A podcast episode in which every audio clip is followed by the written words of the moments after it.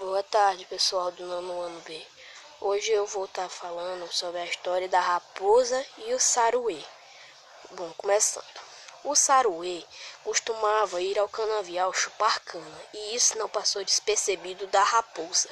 Amigo saruê, como você está gordo, da próxima vez que for ao canavial, me leve junto. Não, amiga, você é muito prudente. Se quiser, eu lhe trago algumas canas. Mais tarde, quem disse que ela aceitou?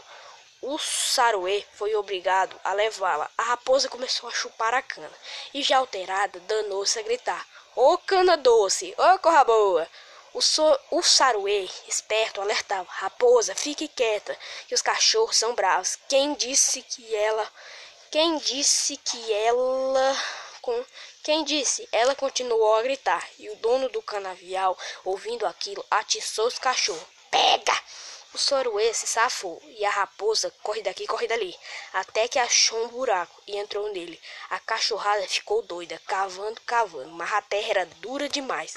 A raposa, ainda meio chumbada, começou a dar a pata coada. Ô oh, minha mãozinha, você me ajudou tanto e lambeu uma mão. Você também me ajudou demais, disse lambendo a outra mão. E você, meu pezinho, me salvou.